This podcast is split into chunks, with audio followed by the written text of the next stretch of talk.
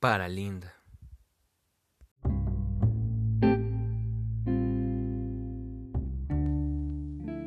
Definición del amor de Francisco de Quevedo. Es hielo abrasador, es fuego helado, es herida que duele y no se siente, es un soñado bien, un mal presente, es un breve descanso muy cansado, es un descuido que nos da cuidado, un cobarde con nombre de valiente, un andar solitario entre la gente, un amar solamente ser amado.